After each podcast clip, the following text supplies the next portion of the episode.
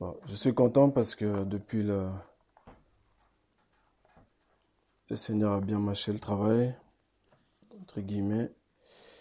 Et ce sera vraiment la parole du jour ce matin.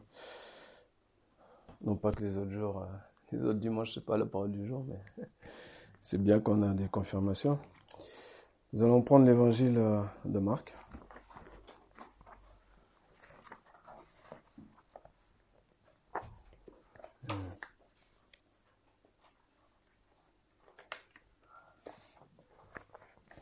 Évangile de Marc au chapitre 11.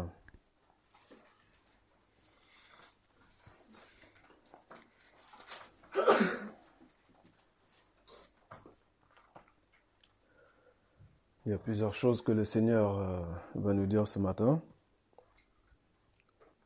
Deux ou trois principales, en tout cas. Donc, euh, Marc chapitre 11, nous allons lire du premier verset au 26. Que celui qui a des oreilles pour entendre, entende. Et comme ils approchent de Jérusalem, de Bethphagée et de Béthanie, vers la montagne des Oliviers, il envoie deux de ses disciples et leur dit, Allez au village qui est vis-à-vis de vous, et aussitôt, en y entrant, vous trouverez un anon attaché sur lequel jamais aucun homme ne s'est assis. Ah oui. Euh, je peux prendre une note, hein, si vous voulez. C'est bon? Ok. Allez au village qui est vis-à-vis de vous, et aussitôt en y entrant, vous trouverez un anneau attaché sur lequel jamais aucun homme ne s'est assis. Détachez-le et amenez-le. Et si quelqu'un vous dit, pourquoi faites-vous cela? Dites, le Seigneur en a besoin. Et aussitôt, il l'enverra ici. Ils s'en allèrent et trouvèrent un anneau qui était attaché dehors à la porte au carrefour. Et ils le détachent. Et quelques-uns de ceux qui étaient là leur dirent, Que faites-vous là à détacher l'anneau? Et ils leur dirent, Comme Jésus avait commandé. Et on les laissa faire. Et ils amenèrent l'anneau à Jésus et mirent leurs vêtements sur l'anneau, et il s'assit dessus. Et plusieurs étendaient leurs vêtements sur le chemin, et d'autres coupaient des rameaux des arbres et les répandaient sur le chemin. Et ceux qui allaient devant et ceux qui suivaient criaient, Hosanna, béni soit celui qui vient au nom du Seigneur. Béni soit le royaume de notre Père David qui vient. Hosanna dans les lieux très hauts. Et il entra dans Jérusalem et dans le temple.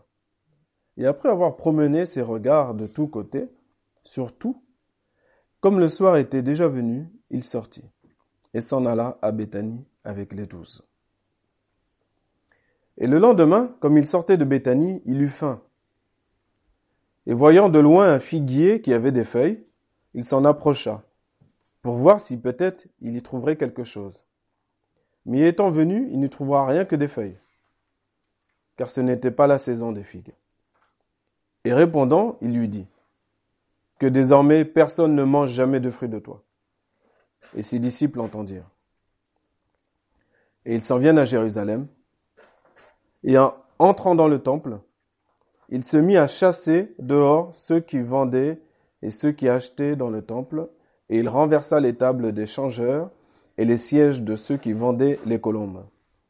Et il ne permettait pas que personne portât aucun vase par le temple. Et il les enseignait en disant, N'est-il pas écrit, Ma maison sera appelée une maison de prière pour toutes les nations Mais vous, vous en avez fait une caverne de voleurs. Et les principaux sacrificateurs et les scribes l'entendirent, et ils cherchèrent comment ils le feraient mourir. Car ils le craignaient, parce que toute la foule était dans l'étonnement à l'égard de sa doctrine. Et quand le soir fut venu, il sortit de la ville. Et le matin, comme il passait, ils virent le figuier séché depuis les racines. Et Pierre, se ressouvenant de ce qui s'était passé, lui dit, Rabbi, voici le figuier que tu as maudit est sec. Et Jésus répondant leur dit, Ayez foi en Dieu. En vérité, je vous dis que quiconque dira à cette montagne, ôte-toi et jette-toi dans la mer, et qui ne doutera pas dans son cœur, mais croira que ce qu'il se dit se fait. Tout ce qu'il aura dit lui sera fait. C'est pourquoi je vous dis, tout ce que vous demanderez en priant, croyez que vous le recevez et il vous sera fait. Et quand vous, quand vous ferez votre prière, si vous avez quelque chose contre quelqu'un, pardonnez-lui, afin que votre Père aussi, qui est dans les cieux, vous pardonne vos fautes. Mais si vous ne pardonnez pas, votre Père qui est dans les cieux ne pardonnera pas non plus vos fautes. Amen. Plusieurs histoires dans l'histoire, bien entendu, encore une fois. Le message du jour, c'est une maison de prière. Une maison de prière, on a chanté le chant, nous sommes une maison pour toi. notre corps est le temple du Saint-Esprit, comme vous le savez. Et c'est ce que nous voulons être, effectivement, une maison de prière. Jésus n'a pas dit une maison de, de chansons, de louanges ou d'autres, mais il a dit de prière. Pourtant, Dieu nous rappelle que l'Éternel campe au milieu des louange de son peuple. Donc il ne nous interdit pas de chanter, hein. il n'y a pas de problème. Mais notre être tout entier, c'est la maison du Saint-Esprit, c'est une maison de prière. C'est une maison de prière. Et la maison de Dieu, l'Église, si on fait euh, en une heure, si on fait par exemple, euh, sais pas moi, 50 minutes de chant et 10 minutes de prière, il y a un problème. Si c'est tout le temps comme ça, toute l'année, il y a un problème quelque part. Il y a un problème quelque part sur le plan collectif et il y aura un problème quelque part sur le plan individuel parce que c'est individu, les individus multipliés qui font le collectif. Donc plus on progresse individuellement au niveau de la maison de prière, eh ben plus le temps s'équilibre. Entre la prière et les chants, ça s'équilibre. Parce qu'on est accoutumé à prier, tu es accoutumé, tu élèves ta voix pour prier.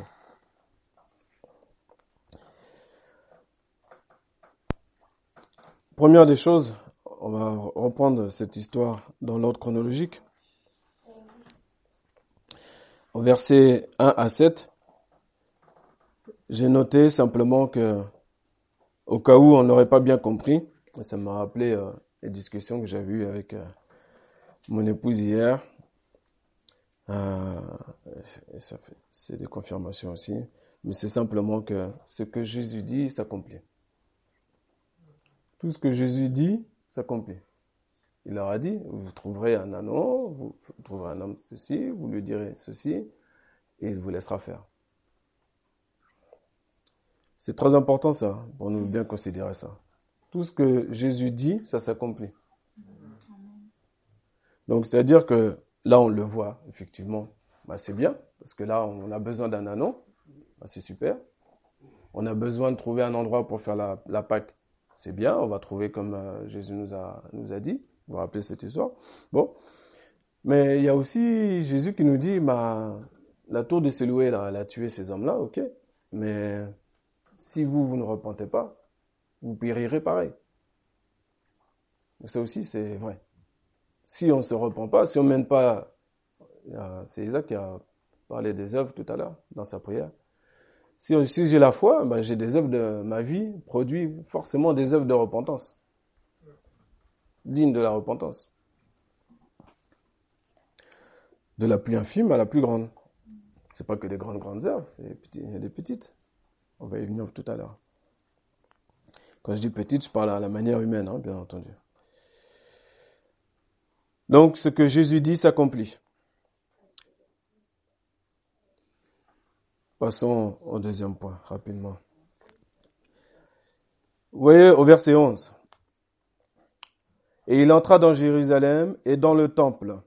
Et après avoir promené ses regards de tous côtés sur tout, comme le soir était déjà venu, il sortit et s'en alla à Béthanie avec les tous.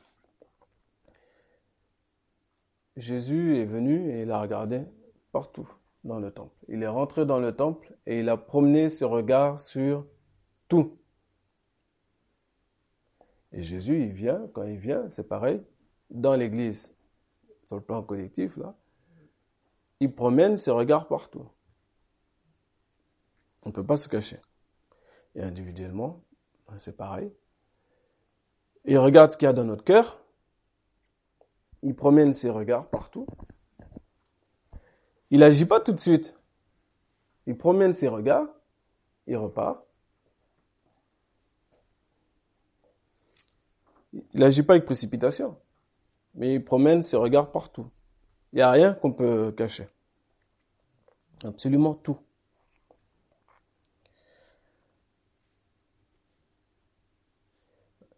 Troisième point, verset 15 à 18. Jésus nous dit que quand il est entré dans le temple le lendemain, après avoir donc regardé partout, il a commencé à chasser les choses qui ne devaient pas s'y trouver dans le temple. Ce fameux temple-là, qui a été décrit par ses disciples avec des belles pierres, bien décorées, vous vous rappelez, ce jour-là aussi Comment il lui disait comment le temple était beau? Ce même temple-là, Jésus l'a appelé caverne. Ça rien de beau, une caverne. Hein. Je ne sais pas si vous êtes déjà rentré dans une caverne, dans une grotte, dans une antre. C'est la traduction grecque. Ils disent une antre. Une caverne. C'est pas beau. Pas terrible. Hein. Ça nous fait penser à quelques bâtiments aujourd'hui.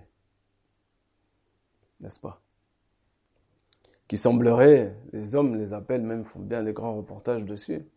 Sont fiers de nommer même en quel siècle ces bâtiments ont été construits. en vérité, en vérité, ce sont des cavernes. Et dans cette caverne-là, il y a des voleurs. Qu'est-ce qu'on vient voler? Là, il y a un bénéfice qui est clair, c'est l'argent. Il y a un bénéfice d'être dans le temple pour des marchands. Quel est le bénéfice? Dans un temps où tu, as, tu es sous occupation romaine, tu as un endroit qui fait lieu de fidélisation, où toute la population juive se reconnaît, vient se ressouder, où tu es sûr de ne pas louper aucun habitant. Tu auras la majorité du peuple qui viendra au moins une fois voir tes produits. Donc tu as une possibilité de faire des gros bénéfices. C'est avantageux donc d'être situé au temple, dans le temple. Très avantageux, plutôt qu'un carrefour quelconque ou une porte quelconque. Non, dans le temple. De la même manière, il y a des personnes qui peuvent venir aussi dans l'église parce qu'ils trouvent ils vont y trouver des bénéfices, des choses très avantageuses ces choses-là défilent déjà dans vos têtes. Il y a différents exemples, n'est-ce pas? Euh, Ce sont des voleurs. On peut avoir un langage évangélique, euh, entre guillemets, avoir Dieu à la bouche tout le temps et tout, mais en fait, euh, est-ce que c'est Dieu que tu viens chercher? Ça, on en a vu, on s'est posé des questions. Mais ils sont venus chercher soit une femme pour l'un, soit un mari pour l'autre diverses choses. Mais c'est pas pour Dieu. Ouais, c'est pas pour Dieu. Certainement, même ces marchands-là devaient même dire que Dieu te bénisse une fois avoir fait leur vente. Va et que Dieu te protège sur ton chemin du retour. ah oui, pour attraper le cœur des gens, il faut quand même avoir la même, euh, la même manière de parler. Un vendeur, il vous raconte toujours une histoire. Il vous, dit, les soldes vont arriver là. Vous allez avoir des histoires, ceux qui vont faire les magasins. Quand vous allez attraper un vendeur, il va vous faire une histoire sur l'article que vous ne pourrez jamais trouver autre part. Et jamais avec un, rabais aussi grand. C'est maintenant qu'il faut le prendre. Parce que demain, je ne sais pas si j'en aurai encore. et, eh oui. et là, c'est pareil. Les Juifs sont des bons, sans parler de préjugés, hein, mais très bons commerçants. hein? Donc ils ont trouvé leur bénéfice. Nous, dans qu'est-ce qui pourrait, qu'est-ce qu'on pourrait voler nous? Qu'est-ce qu'on pourrait venir voler? On pourrait venir voler la gloire de Dieu, par exemple. Je vous donne un exemple. C'est très simple. Un dimanche, alors j'aurais pu le faire en mode test, c'est-à-dire euh, ne pas vous le dire avant. J'aurais pu venir un dimanche et puis parler à sur 30 minutes, 25 ou 20 minutes de moi. C'est possible, ça se fait. Hein. en mettant Dieu dedans, c'est un petit peu d'astuce. C'est pas compliqué. Hein. Et je serais devenu un voleur. Oui, c'est ce mot-là. Voleur de la gloire de Dieu. Car la parole nous a dit que c'est Christ qu'on doit prêcher, n'est-ce pas? D'une manière ou d'une autre.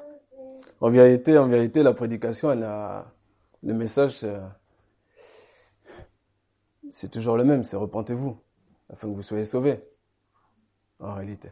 Après, Dieu nous donne différentes histoires, différents éléments pour trouver des choses qui vont nous aider à travailler nous-mêmes à notre propre salut, à persévérer, etc. Mais la prédication, la première prédication de Pierre, d'Étienne, de Jésus, il a commencé même ça, ce ministère comme ça, repentez-vous, en disant repentez-vous, car le royaume des cieux s'est approché.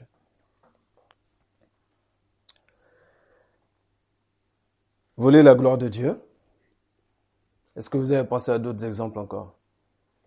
Qu'est-ce qu'on pourrait venir voler?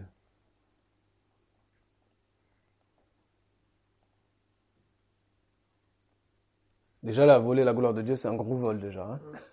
Ah? Bon.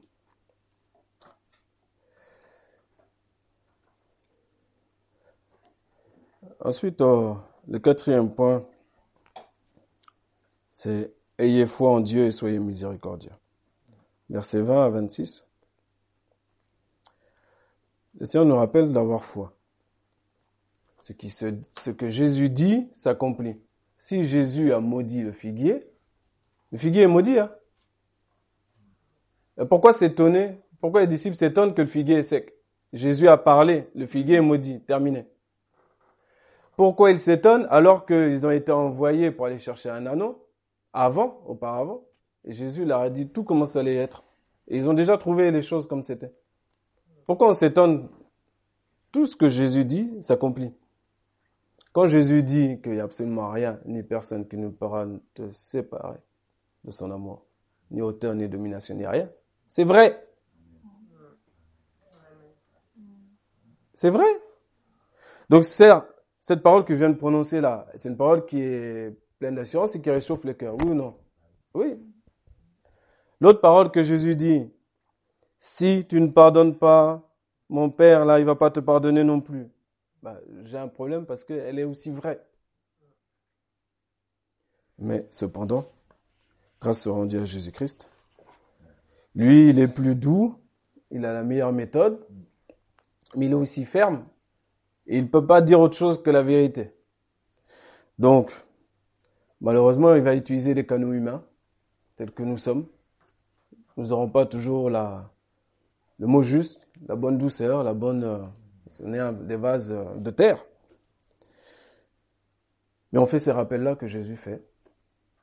Il faut, si tu as quelque chose contre quelqu'un, il faut lui dire pardon. C'est important. Mardi dernier, on a vu dans l'épître de Pierre quelque chose d'intéressant aussi.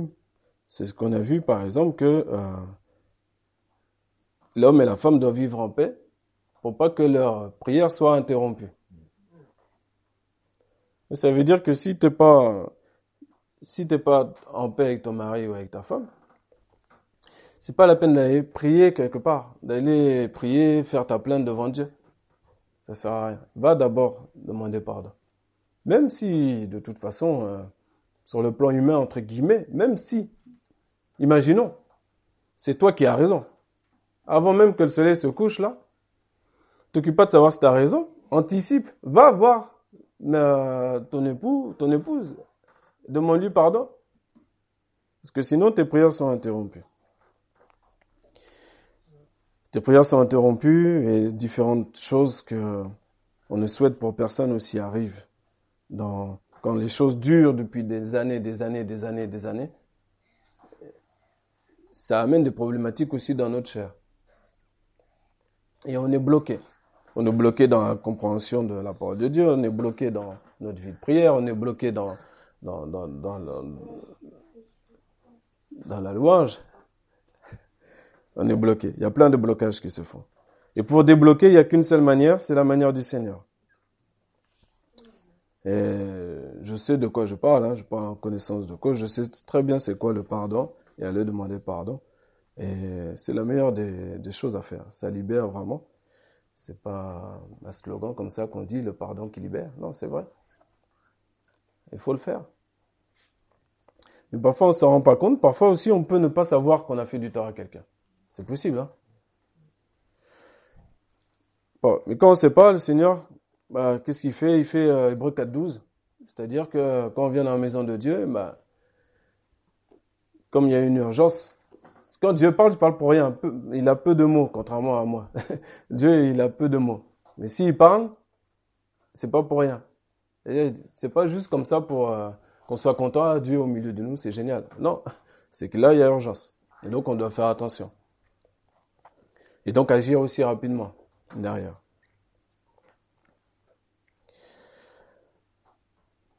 Avoir foi et être miséricordieux. C'est très important. Hormis l'histoire, c'est bien de savoir que, et nous le savons, nous avons un champ pour ça, que nous devons être maison de prière. Mais dans cette maison de prière-là, il y a plein de choses qu'il faut balayer, qu'il faut enlever, qu'il faut ôter. Et dans ces choses-là, il y avait effectivement le vol, la gloire de Dieu. Il peut y avoir aussi les non-pardons. Tout ça, ça met des ornements à l'intérieur de notre cœur, des choses qui font que bah, l'autel est souillé. L'autel est sale. L'autel, c'est le cœur, notre cœur. On sacrifie plus les bêtes aujourd'hui sur l'autel. C'est notre cœur. Et notre cœur est d'être purifié. Pourquoi croyez-vous qu'un jour David a crié, le grand David, comme on l'appelle, il s'est crié, oh Dieu, crée en moi un cœur pur? C'est pas pour rien. Renouvelle en moi un esprit bien disposé. Parce qu'on a besoin aussi de l'esprit pour nous aider à aller voir la personne, pour lui dire, sans faire la parenthèse et le paragraphe qui initialement dirait je sais que j'ai raison, mais bon, puisque Dieu le dit, je vais faire ça. Non, sans ça. Allez directement faire un blitz contre Satan. C'est-à-dire que ce n'est pas, tu vas pas voir ton époux, ton mari ou ton frère ou ta sœur. C'est contre Satan que tu es en guerre, là. C'est pas contre la chair et le sang. Et tu es en train de sauver ton alter ego. Même s'il ne sait pas maintenant, il sera plus tard. Et il, viendra et témoignera. Et on, aura, on l'aura vaincu à cause du sang de l'agneau la parole du témoignage. Et ainsi de suite, et ainsi de suite. Vous voyez? Hmm. Une maison de prière dont le cœur est libéré, nettoyé de toutes sortes de choses qui ne doivent pas être.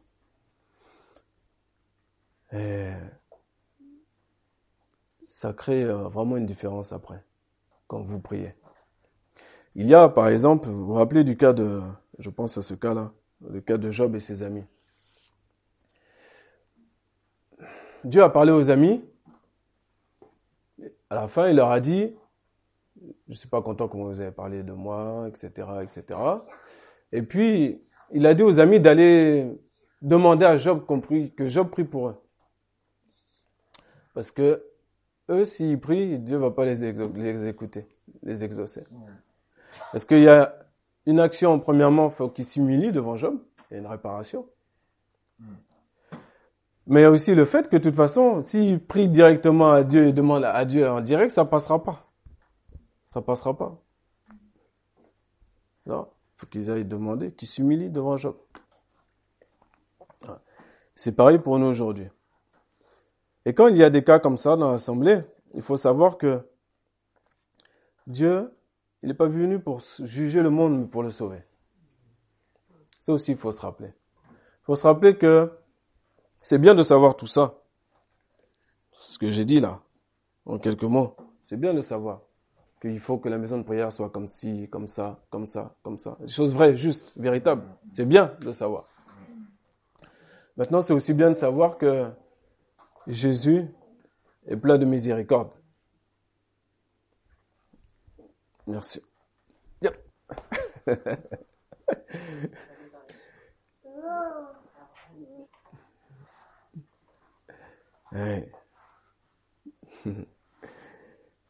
Jésus est plein de miséricorde. Et euh, comme il parle de miséricorde, c'est la raison pour laquelle il te met tout de suite un petit exercice pratique. Vous voyez? Il a aussi l'humour. eh oui. Dieu, il veut qu'on... Ce sera une bonne transition pour la conclusion. Il veut qu'on ait la joie, comme on a là. Vous voyez? Il y a la joie. Il y a la joie, des fois même arrière de nous-mêmes. Faut pas hésiter. Hein. Faut pas croire qu'on est, euh, que vous, êtes quelque chose. Hein. Ah, j'ai dit vous. Que nous sommes quelque chose. Hein. oui, on est des perles de grand prix aux yeux de Dieu, bien sûr. Mais n'hésitez pas. Des fois, il y a des bonnes occasions derrière de soi-même. Ah Donc Jésus est miséricordieux. Il veut que, une fois que ces choses-là sont révélées, sont dites effectivement, sans frelater la parole de Dieu, mais la fin, c'est se rappeler que grâce et miséricorde. C'est ce que Paul a dit, hein, que votre parole soit accompagnée de celle dans un esprit de grâce. C'est par grâce que Dieu révèle les choses. C'est par grâce que Dieu dit, si tu as un problème avec quelqu'un, va voir la personne. Règle ce que tu as réglé. Parce que j'ai pas envie de passer le reste des jours avec toi au rendez-vous de prière dans le lieu secret et moi qui t'écoute pas. Vous croyez que ça fait plaisir à Dieu? Et Dieu peut pas faire le contraire de ce qu'il dit. Hein. Il entend, ça fait, il entend, hein. il y a des phrases qui sont prononcées, mais il n'écoute pas. Donc on va pas se fatiguer à prier, à passer du temps dans la prière, alors que, Dieu n'écoute pas. Des fois on ne le sait pas. Donc quand on ne le sait pas, Dieu révèle. Maintenant, on est, on est responsable de nos actions. Donc, pour cette nouvelle année, vraiment, moi, mon souhait, c'est que nous puissions tous euh, attraper des cordes bien dures, qu'on fasse des nœuds, fabrique un fouet, et puis qu'on chasse tout ce qui à chasser dans le temple, qui n'a pas lieu d'être là. Fasse comme Jésus. Ça paraît violent, mais euh, on a l'autorité pour le faire. Si tu n'as pas fait attention, personne n'a mis la main sur Jésus. Hein. Personne. Il a l'autorité pour le faire. Quand Jésus était au précipice, au bord du précipice, qu'on voulait le jeter en bas, la parole nous dit, mais il passa à travers eux et personne ne mit la main sur lui. C'était pas le temps. C'est pas l'homme qui contrôle. Donc, il faut vous mettre un peu dans, dans la scène. Imaginez cette scène-là. Vous voyez Jésus dans ce type de territoire-là, quand les foules sont excitées, hein, et qui vont, qui ont les pierres préparées, et qui sont prêts à te jeter la falaise. Et tu as Jésus en un instant, il fend la foule. C'est pas marqué qu'il a couru ou qu'il s'est téléporté. Hein. Non. Il est passé au milieu de la foule. Personne n'a mis la main sur lui. Cette même autorité-là, vous l'avez aussi. Nous l'avons aussi. Et vous pouvez chasser tout esprit de querelle, de dispute, toute idole qu'il y a dans nos cœurs. Ça aussi, ce sont des choses qui souillent. L'autel. Toute idole que ce soit. Tout ce qui est au-dessus de Jésus-Christ doit être chassé avec un coup de fouet. Ce n'est anormal d'être en admiration devant des hommes de Dieu, des femmes de Dieu, des, des, des... et quand on parle de Jésus, on sent le, le degré qui baisse. C'est pas normal ça. Moi je comprends pas moi. Si je demande à un chrétien qui me parle du Seigneur Jésus, je dois voir en lui, waouh, tout le, tous ces fleuves de vive là, tout l'amour qu'il a pour le Seigneur, d'une manière ou d'une autre. Et si après il veut me parler d'une autre personne, quoique chrétienne, s'il me parle de cette personne-là avec plus d'émotion, plus, il y a un problème. Moi, je suis désolé. Paul, on l'aime Paul. N'est-ce pas? On l'aime dans l'église. Mais c'est pas une idole. Hein? Il est pas au-dessus de Jésus-Christ. Hein? Soit très clair. C'est notre frère, même nature que nous, la même chose. Il a vécu Romain 7 comme nous, pareil. il nous a montré Romain 8 derrière. Mais Paul, c'est Paul. Hein? C'est votre frère, c'est notre frère. Abraham, pareil. Celui qui est au-dessus, c'est Jésus-Christ. Ça, c'est très clair. Ah ouais. Même les anges, On ne se prosterne pas devant les anges. Hein. On ne prie pas les anges non plus. Hein. Ils sont à notre service, dit la parole. Et on va les juger si on est trouvé digne. Nous, on est assis dans les lieux célestes. Ah oui. Gloire à Dieu.